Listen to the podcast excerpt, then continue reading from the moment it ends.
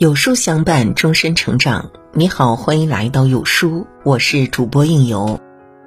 今天为您分享的文章来自有书 Rain。至八月，努力的你一定会慢慢变好。时光飞逝，转眼已是八月。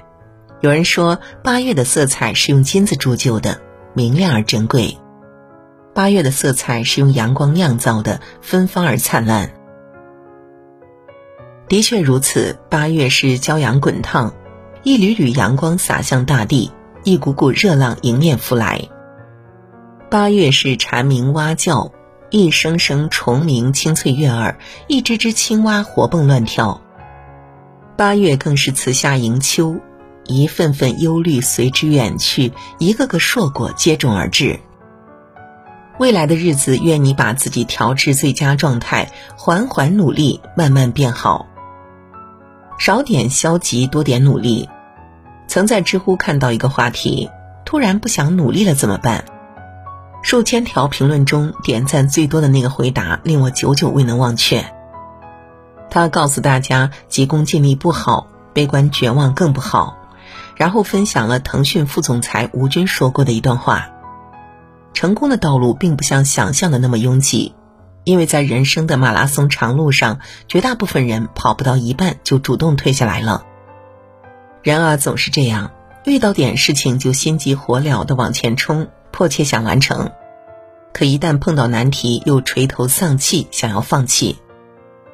即使你咬咬牙，把颓废的时间用来努力，就会发现所谓的困难根本不值一提。一八九零年，哈伦德·山德士出生在美国的一个小村庄。五岁时，他父亲突然病逝，山德士只能与母亲相依为命。十二岁时，他母亲改嫁，继父经常痛打他。忍受了两年家暴后，十四岁时，他选择流浪。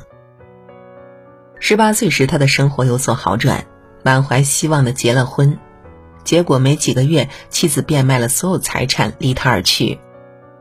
三十一岁时，他自学法律，成了一名律师。原以为生活会有所改善。哪曾想，在一次审案时，他与当事人在法庭上大打出手，又失业了。直到五十六岁，他还只能依靠每月一百零五美元的救济金维持生存。如此经历，或许多数人早已颓废不求，甚至质疑自己存活的意义。然而，山德士并未屈服，他带着一只压力锅、一个五十磅的佐料桶，开始了创业之路。后来，反转真的出现了。他开了一家风靡全球的餐厅——肯德基。达芬奇说过：“勤劳一日可得一夜安眠，勤劳一生可得幸福长眠。”任何时候，人一旦有消极情绪，生活就会每况愈下。你只有不服输，一点点向前，哪怕步伐缓慢，日子也必然渐入佳境。少点焦虑，多点自律。生活中时常会发生这种现象：刷朋友圈，你看到一堆朋友打卡单词；刷知乎，你看到一波履历丰富的大佬；刷微博，你又看到一群人走过各种景点、网红门店，然后你开始焦虑，反复问自己：为什么别人那么优秀？于是你想看书，想去跑步，你把所有能让自己优秀的计划设想了一遍，可你就是没有行动。最后只能深陷于我该怎么办的焦虑中。听过这么一句话：焦虑不会消除明天的悲伤，它只会消耗今天的力量。与其焦虑，不如自律，从每件小事做起，让自己行动起来，生活便会在过程中逐渐明朗。看过一部很治愈的电影。女主角是个三十二岁的无业宅女，整日无所事事，唯一的事情就是蜗居在家玩游戏、吃零食。颓废的生活让她越来越胖，身材焦虑也随之产生。但每当下定决心改变现状时，她想到减肥的痛苦，便没了下文。直到有一天，她看到那些为了减肥宁可冒雨也要跑步的人，突然醒悟：我的人生不能这么糟糕。从那时起，他发生了翻天覆地的变化，把原先用来放纵焦虑的时间用来改变，从不想出门到每天跑步跳绳。三个月后，他发生了肉眼可见的变化。赘肉少了，坏习惯没了，人也越来越精神了。斯科特派曾说：“自律是解决人生问题最主要的工具，也是消除人生痛苦最重要的方法。”人与人之间的差距就在于执行力。有人永远会把想变成做，在行动中收获结果；有人却只会愁眉苦脸、唉声叹气。要知道，想全是问题，做才有答案。少点计较，多点宽容。看过这样一则故事：一家菜市里有位摊主生意特别好，引起了其他摊贩的嫉妒，于是大家便有意无意的把垃圾扫到他的摊位前。可这位摊主从来不生气，只是宽厚的笑笑，然后默默的把大家丢来的垃圾清理干净。时间久了，旁边摊位的人看不过去了，便问他：“你为什么不生气呢？”他笑着回道：“我们家乡过年的时候都会把垃圾往家里扫，代表积财运。现在每天有人给我送钱，干嘛生气呢？”众人听完惭愧不已。再也没有往他的摊位丢过垃圾。哲学家斯宾诺莎说过：“人心不是靠武力征服，而是靠爱和宽容征服。人一辈子倘若处处斤斤计较，事事好强好胜，就会活得太累。有时候，宽容不仅让自己心里舒畅，更能化干戈为玉帛，建立良好的人际关系。”不由想起了苹果公司总裁乔布斯的一次经历。一次，他和人力资源部长盖勒用餐时，离职一年的尼万斯突然打电话给盖勒，想要重返公司。盖勒气冲冲地说：“公司待你不薄，你却那么决然地离开，你是个叛徒，想回来没门儿。”挂断电话后，盖勒把这件事告诉了乔布斯。不久后，乔布斯便向盖勒表示自己同意尼万斯回来。盖勒强烈建议拒绝尼万斯的请求。乔布斯劝说道：“每位员工都是公司的无价之宝，一旦被竞争对手挖走，损失将不可估量。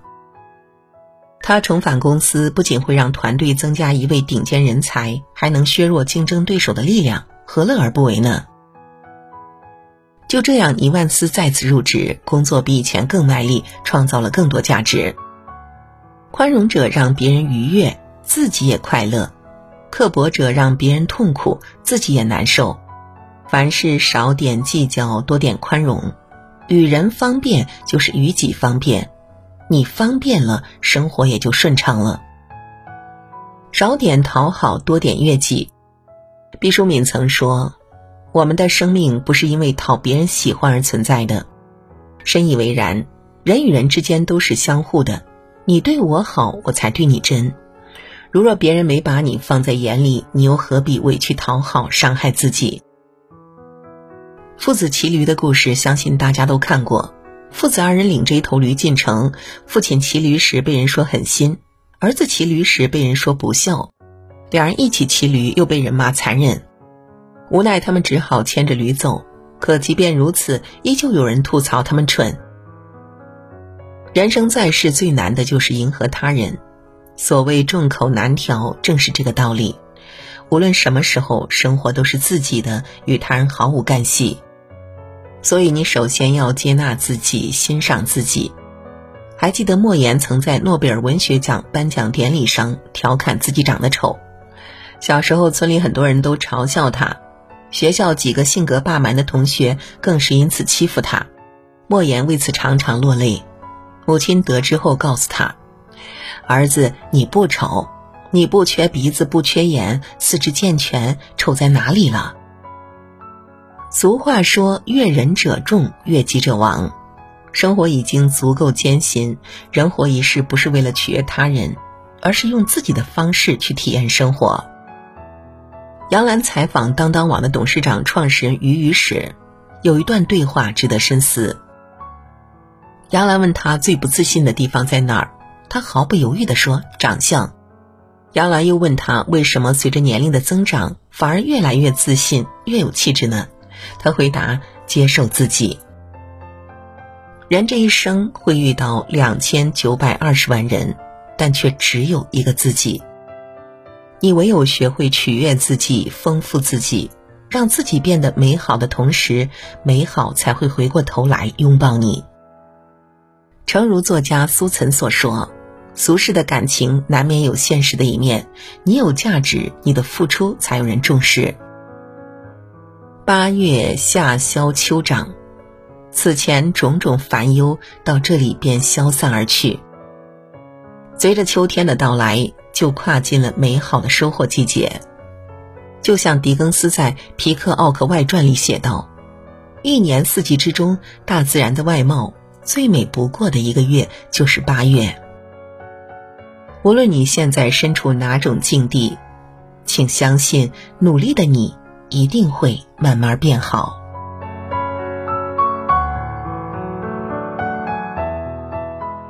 好了，今天的文章就与您分享到这里。那如果您喜欢今天的文章，或者有自己的看法和见解，欢迎在文末留言区和有书君留言互动。